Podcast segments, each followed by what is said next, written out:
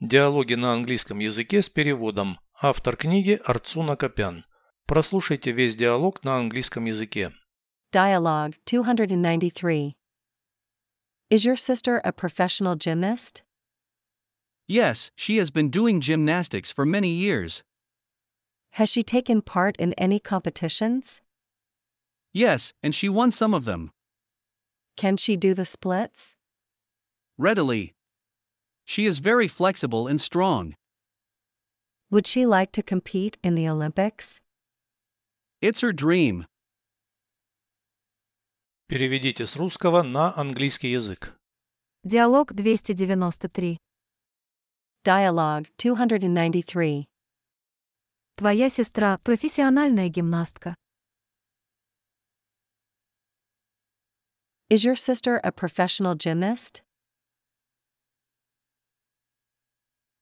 Да, она много лет занимается гимнастикой.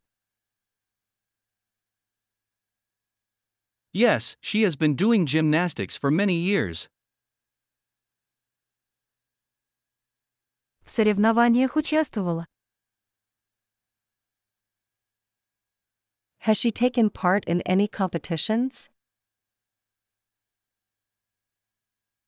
Да, и выиграла некоторые из них. Yes, and she won some of them. Она умеет делать шпагат. Can she do the splits? Легко. Она очень гибкая и сильная.